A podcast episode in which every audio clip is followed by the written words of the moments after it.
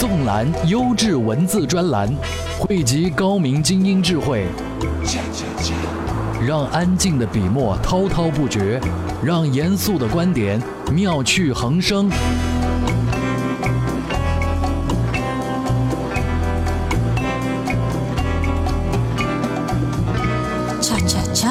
欢迎收听专栏精粹。专栏精粹，我是老彭。各位，为了让大家的收听效率更高，咱们整个编辑团队都在从最有营养的华语专栏当中筛选那些最精致的文字，推荐给大家。首先来关注今日话题。专栏精粹今日话题：谁说品牌已死？胡闹！为什么睡得越多反而越累？手机应用鱼龙混杂该怎么办？原来鲁迅也爱吃辣。专栏精粹为独立思考的经营者服务。在互联网的冲击下，去品牌化这个概念冒出来已经有不短的时间。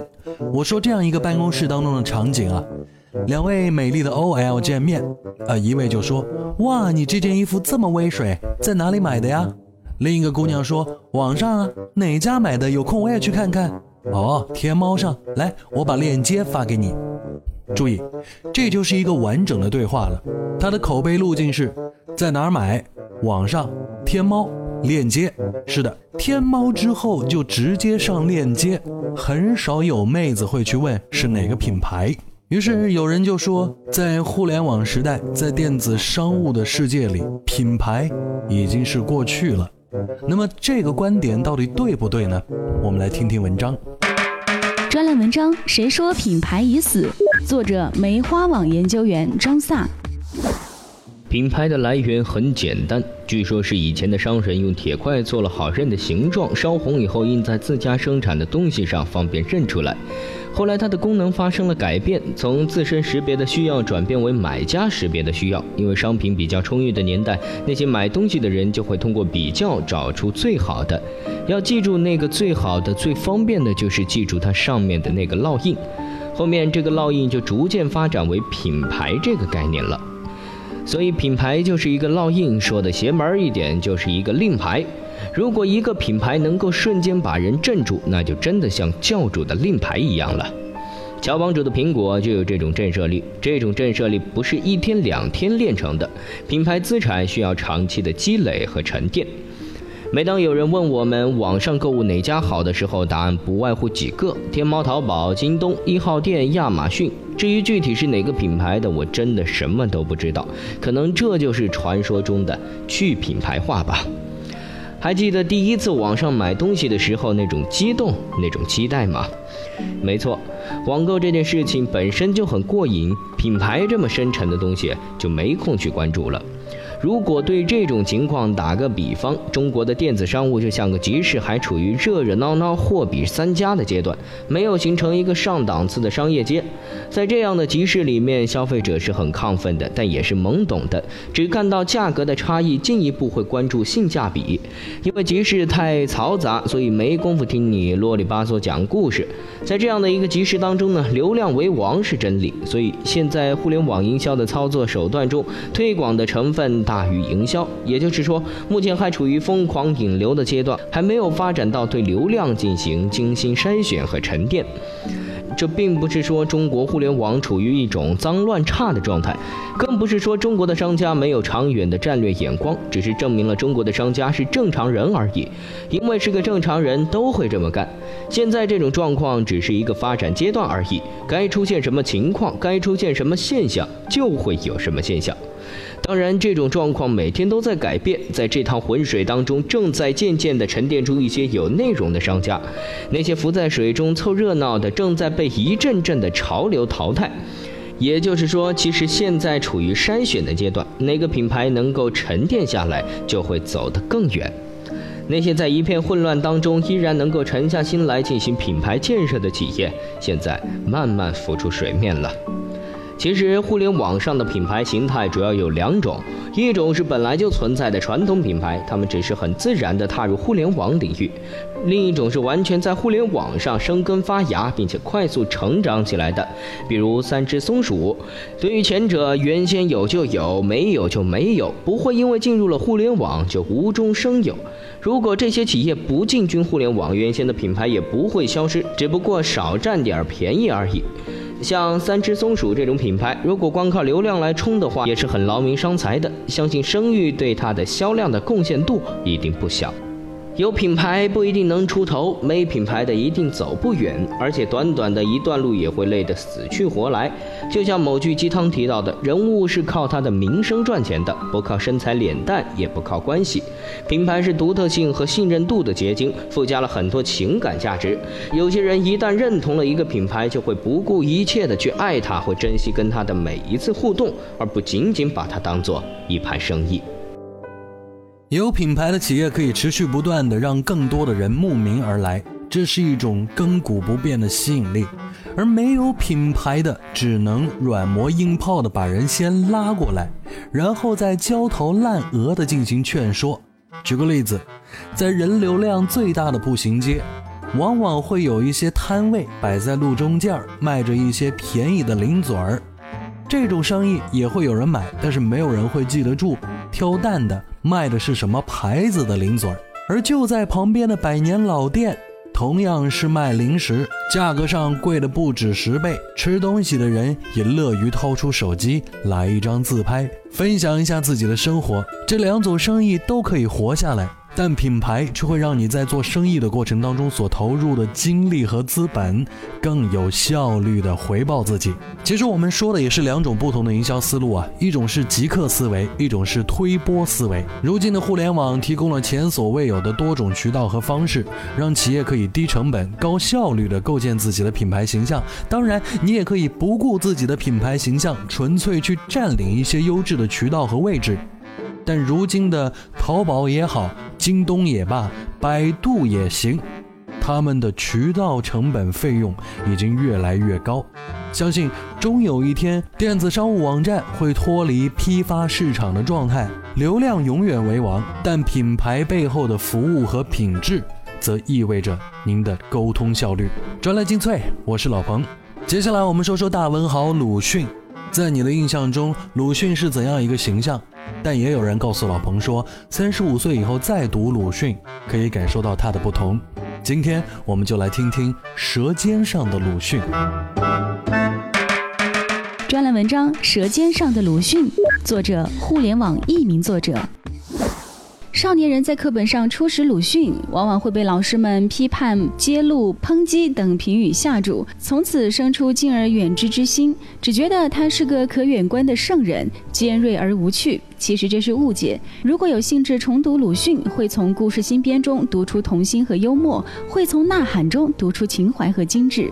而最让人意外的是，你会发现鲁迅其实也是很爱吃的一个人。有细心者统计过，在《呐喊》《彷徨》《故事新编》三部小说集中，超过八成的小说与吃有着直接的关联。与和他打过嘴仗的梁实秋相比，鲁迅对于吃的热情实在太高。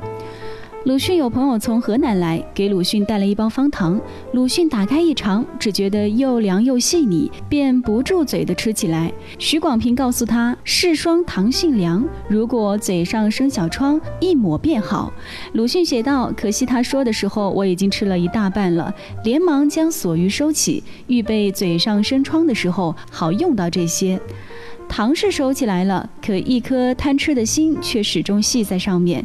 到了半夜，翻来覆去睡不着，只好在想那些方糖。终于忍不住爬起来又吃了一些，边吃边劝慰自己：嘴上生疮的时候究竟不多，还不如现在趁新鲜吃一点。这一吃又吃去一大半，如此率真宛若孩童，让人只觉得舌尖上的鲁迅要可爱过笔尖上的那个文豪。鲁迅籍贯绍兴，系南方人。在文章中，他处处流露出对南方饮食的怀念，例如《阿 Q 正传》里的黄酒、盐竹笋，《风波》里的梅干菜。糙米饭、炒豆子，又比如《孤独者》里的烧酒、花生米和熏鱼头。但其实他后来是喜欢吃北方菜的，即便胃功能不太好，可拼上每餐后吃上吃上一两粒皮子美味药丸来助消化，也要吃油炸的食品，吃硬的东西。他还喜欢吃辣椒，抱怨绍兴人不懂吃辣。夜深人静读书时，他甚至干嚼辣椒，当做提神醒脑的零食。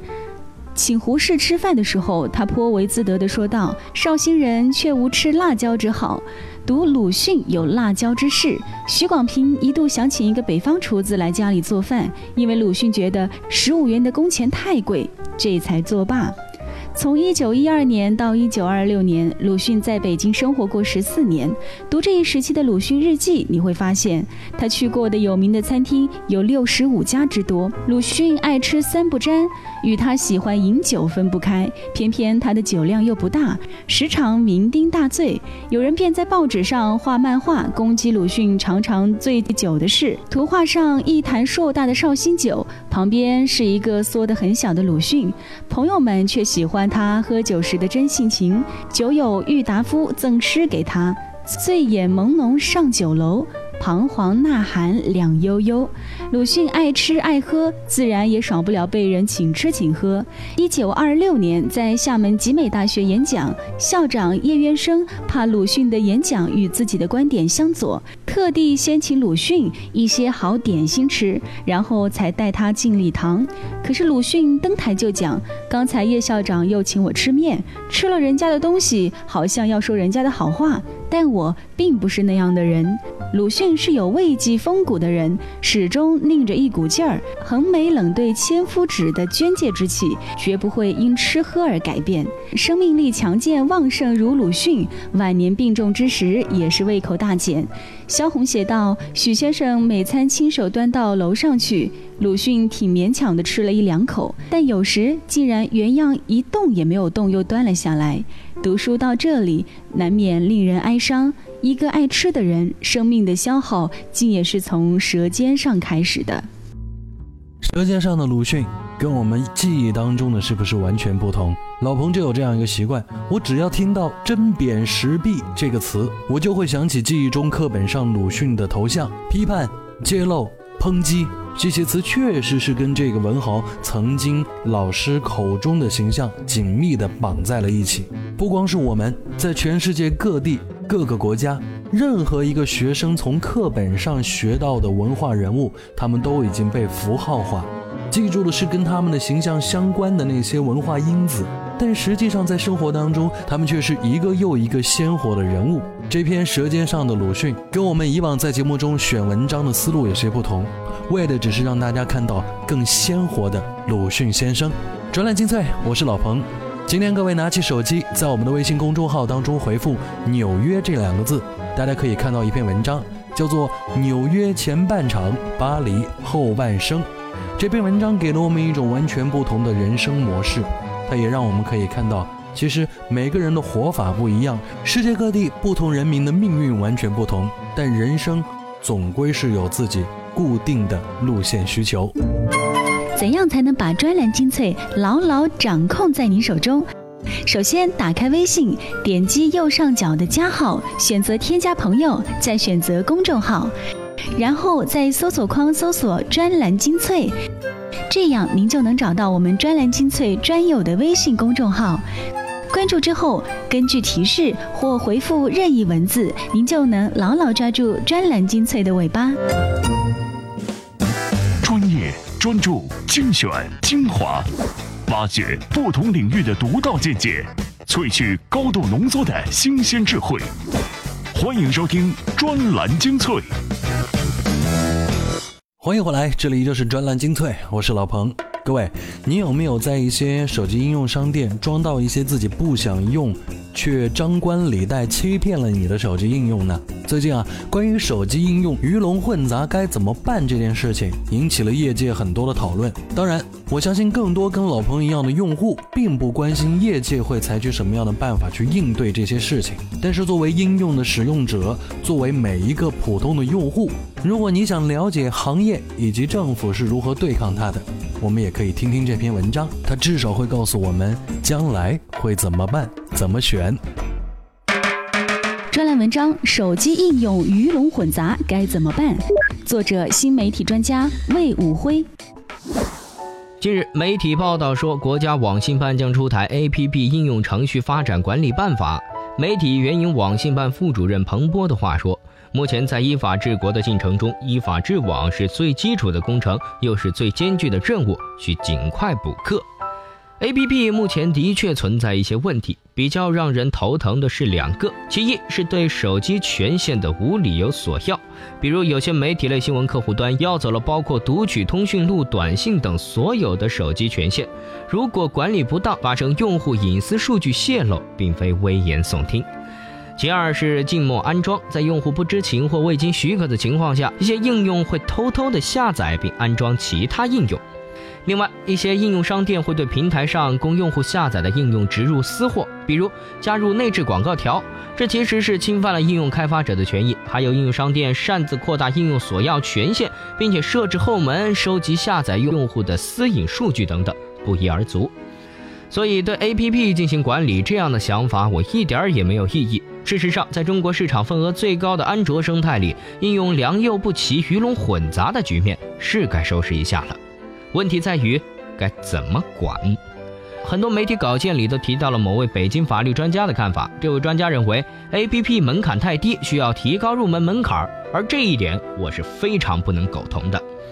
我们先来看一下桌面互联网的中国管控制度。在中国，备案是最为普遍的情况，很多网站都只有一个备案证，但并不影响其合法的内容发布和运作。在桌面互联网上，没有什么刻意提高门槛以防止所谓良莠不齐、鱼龙混杂的手法，所以中国互联网还算欣欣向荣地发展了二十年。我们不仅要看到 BAT 这种金字塔顶的公司，中国有近两百八十万独立域名网站，大部分中小网站才是中国桌面互联网的发展基石。现在到了移动互联网，我们能不能参考桌面互联网相对成熟的那套体系呢？我看也没什么不可以的。在中国的实际国情下，我并不反对一个 APP 的开发者需要获得一个备案资质，但正如报备制度本身的含义，这不应该是一个什么有门槛的事。移动互联网生态也是市场经济的一部分，而市场经济的一个要义在于尽可能降低市场准入门槛，允许自由竞争，鼓励小微组织乃至个人创业。人都实名报备了，有什么理由还非得弄什么门槛，让他们不得其门而入呢？移动互联网发展至今不过四五年，已经出现了结构化的现象。一关最新统计表明，活跃用户最多的 Top Ten 应用里面，BAT 占了九席，唯一的一个例外是搜狗输入法，而它从股权结构上也可以说成是腾讯的亲戚。桌面互联网用了十几年才形成七雄垄断现象，难道移动互联网区区数年就已经结构化是正常的吗？是可以加许的吗？如今还要提高门槛，岂非坐实了这种寡头垄断，坐死了市场这盆水？提高门槛其实是很无为的管理思维。市场管理者就看几个硬指标，比如企业属性、企业注册资金、企业从业人员，符合了就给过门槛，这远远谈不上有为和担当，倒是对日常监管乃至违规处罚甚为考验管理者的智慧与勤勉。中国桌面互联网二十年发展，倒是证明了管理者的勤勉是一点不缺的，故而提高门槛的管理思维可以休矣。桌面互联网的中国监管制度大致上分为三级，最低的一级叫备案，备案备案就是报备即可，它不是审核制度。然后呢就是许可，也就是 ICP 经营许可证，这属于审批制，对于申请者提出了一些资质上的要求。最后一级是各种特殊证照，比如从事新闻业务的要有刊载资格，从事视频业务的要有视听许可证等等。老彭想提醒各位的是，这三种情况在曾经的互联网上啊，也就是 PC 端电脑上面也是存在的。曾经我们在电脑上上网时，也会遇到类似的网站鱼龙混杂的现象。但那个时代解决这些问题的时候，老彭个人觉得监管只起到了一部分的作用，而类似于像三六零安全卫士、QQ 电脑管家等等一些网络防火墙软件。倒是出了不少力，帮助一些网络小白用户屏蔽了很多非法网站，从鱼龙混杂的网站当中提炼出了精致的网站、安全的网站。我想手机应用也会经过这么一轮。就看这些行业公司什么时候找到相应的机会。专栏精粹，我是老彭。今天是星期四，上班族最累也最缺觉，我们就来说说睡觉的问题。睡觉可是一个大问题。你看以前吧，男人和男人睡不是问题，现在已经是个问题了。男人跟女人睡自古以来根本不是问题，可如今却暴露出许多问题。在网络上还有人从经济学的角度来调侃睡觉这个问题。而今天呢？我们不从作风上谈睡觉，也不从政治上谈睡觉的问题，而是帮助上班族科普一下关于睡觉的知识。星期四不是大家都缺觉吗？但是过分的补觉反而会更累。来听听《连线》杂志的作者观点。专栏文章：为什么睡得越多反而越累？作者：《连线》杂志作者 Lico。大家一定都有这种经历：漫长的一周工作终于过去了。周五的晚上，为了奖励自己，你早早就上床睡觉了，顺便打算第二天再赖一赖床。不过，当你第二天早上或者下午醒来以后，却没有睡饱一觉的痛快，你感到光线刺得你双眼生疼，四肢像灌了铅一样沉重，头脑也清醒不起来，甚至会有些头疼。很多人都想不明白，睡得太少会各种不爽，那补眠怎么也会这么难受呢？睡眠过度的感觉和宿醉非常相似，因此科学家们也把它称为睡醉。不过，与酒精造成的神经损伤所引起的不适不同，睡醉是因为打乱了大脑中控制身体日常周期的生物钟。人的生理节律是靠下丘脑中的一团细胞组成的昼夜节律起搏器来控制的。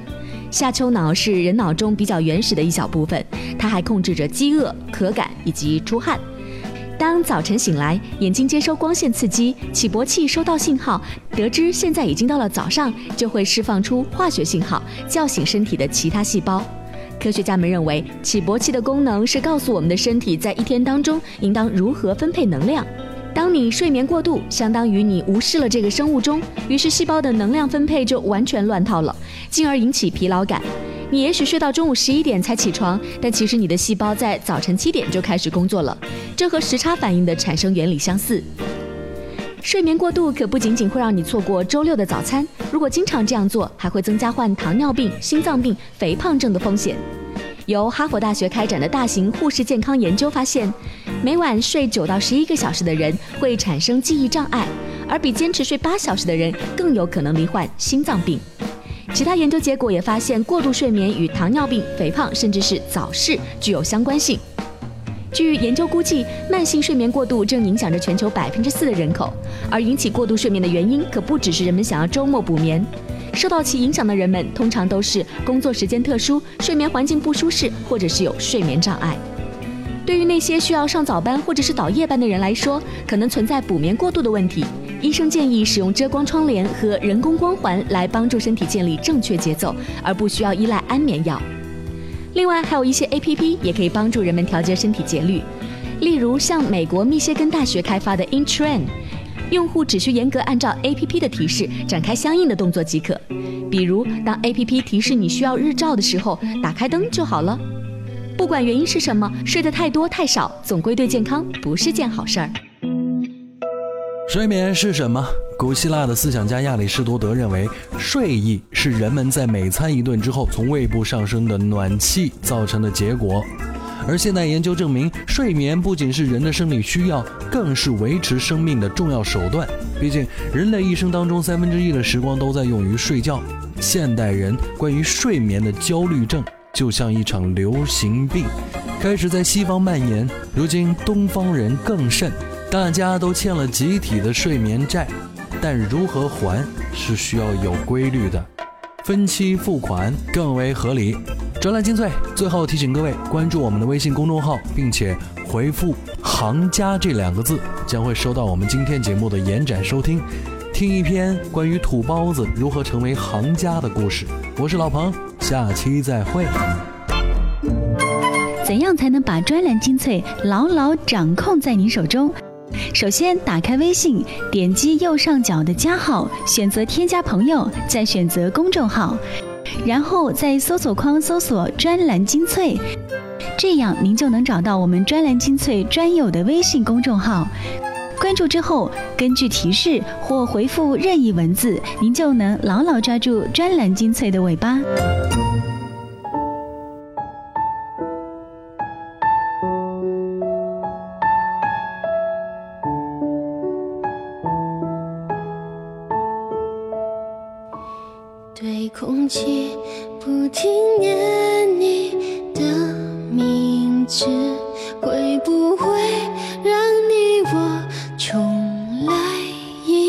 切我知道我